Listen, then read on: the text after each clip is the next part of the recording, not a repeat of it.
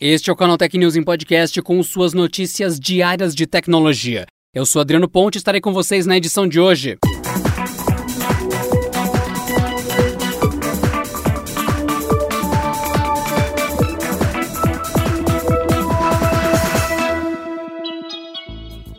Apple anunciou nesta terça-feira os quatro modelos do iPhone 12. A linha 2020 de celulares da maçã é composta pelo iPhone 12 mini, iPhone 12, iPhone 12 Pro e iPhone 12 Pro Max. O destaque fica para o 5G nos quatro dispositivos anunciados. Como pouca coisa mudou em relação à linha do ano passado, a Apple deu bastante destaque ao 5G, com suporte à rede Millimeter Wave que promete maior velocidade, apesar de ser menos estável que o Sub-6. Segundo a empresa, no entanto, os modelos americanos vão suportar ambas as redes móveis de quinta geração. No resto do mundo, os modelos devem ser restritos ao Sub-6. No mais, o iPhone 12 mini, modelo extra da série, tem tela menor, com 5.4 polegadas, e também traz o visual com recorte para câmera e sensores frontais. Já o iPhone 12 Pro tem aumento de tamanho agora com display de 6.1 polegadas, igual do iPhone 11 e 12. O maior do quarteto tem painel de 6.7 polegadas, que é o iPhone 12 Pro Max. Os dois modelos Pro trazem câmera traseira tripla, com um sensor que vocês podem escrever como LIDAR, mas que é o sensor LiDAR, enquanto os outros dois trazem apenas conjunto duplo, com uma câmera principal e uma ultra-wide. Outra diferença está no acabamento traseiro, alumínio nos mais simples e aço inoxidável nos Pro. Mais detalhes sobre os aparelhos você pode conferir no site canaltech.com.br.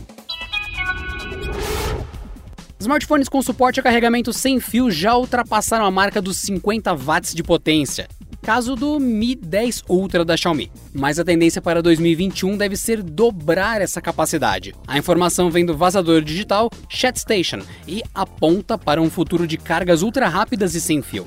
Em publicação na rede social Weibo, o informante afirmou que teve acesso aos roadmaps de diversas fabricantes, onde pôde encontrar o desenvolvimento de tecnologias de carregamento sem fio na casa dos 100 watts de potência. Até o momento, nenhuma companhia revelou planos de lançar uma solução de recarga sem fio com tamanha velocidade, mas meios para isso não devem faltar.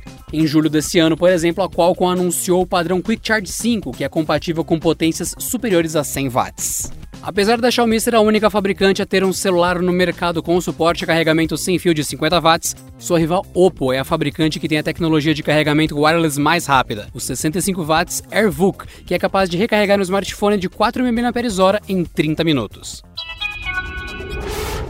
Com o final do terceiro trimestre de 2020, chega a hora das empresas e segmentos mostrarem seus resultados financeiros. E com a flexibilização das restrições relacionadas à pandemia do novo coronavírus, o natural era que uma melhora fosse apresentada. E foi isso que aconteceu, ao menos no mercado de PCs. Segundo Gartner e a IDC, o mercado de PCs nos Estados Unidos apresentou um aumento de 11,4% nas vendas no terceiro trimestre de 2020, o melhor resultado de uma década. Já quando expandimos para o mapa global, segundo Gartner, o crescimento foi de 3,6%, com 71,4 milhões de unidades vendidas. Já a IDC aponta que as unidades totalizaram 81,3 milhões, com métrica diferenciada que também engloba pedidos que não chegaram a ser entregues por falta de peças e componentes. Os dados do Gartner incluem PCs do tipo desktop, notebook e Ultra Mobile Premium, mas não Chromebooks ou iPads. No entanto, a companhia observou que as vendas de Chromebooks cresceram cerca cerca de 90%, com a demanda sendo fortemente influenciada devido às aulas online.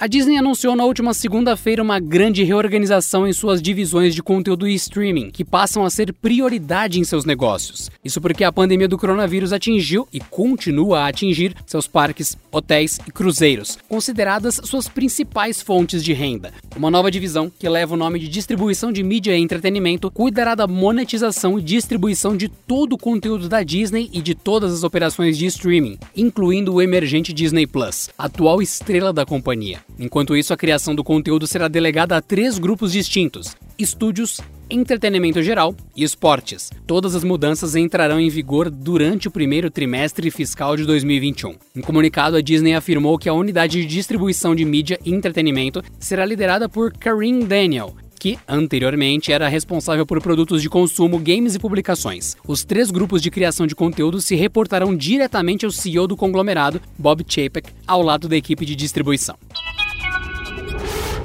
A fabricante chinesa Vivo apresentou na última semana um conceito de câmera modular que pode se tornar uma tendência interessante nos próximos anos para smartphones.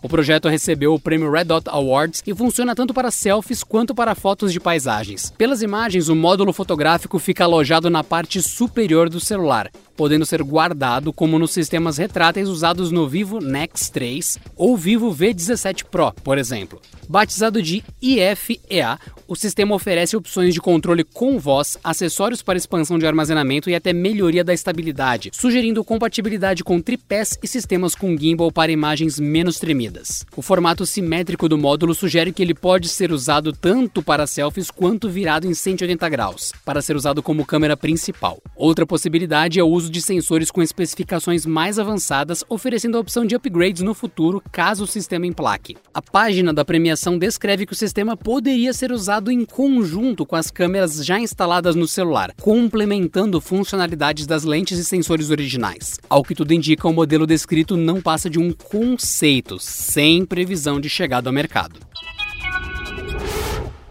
Se atualizou bem sobre tecnologia hoje? Então não deixe de dar a sua gigantesca força votando no Canal Tech no top 10 do prêmio IBEST na categoria Conteúdo de Tecnologia.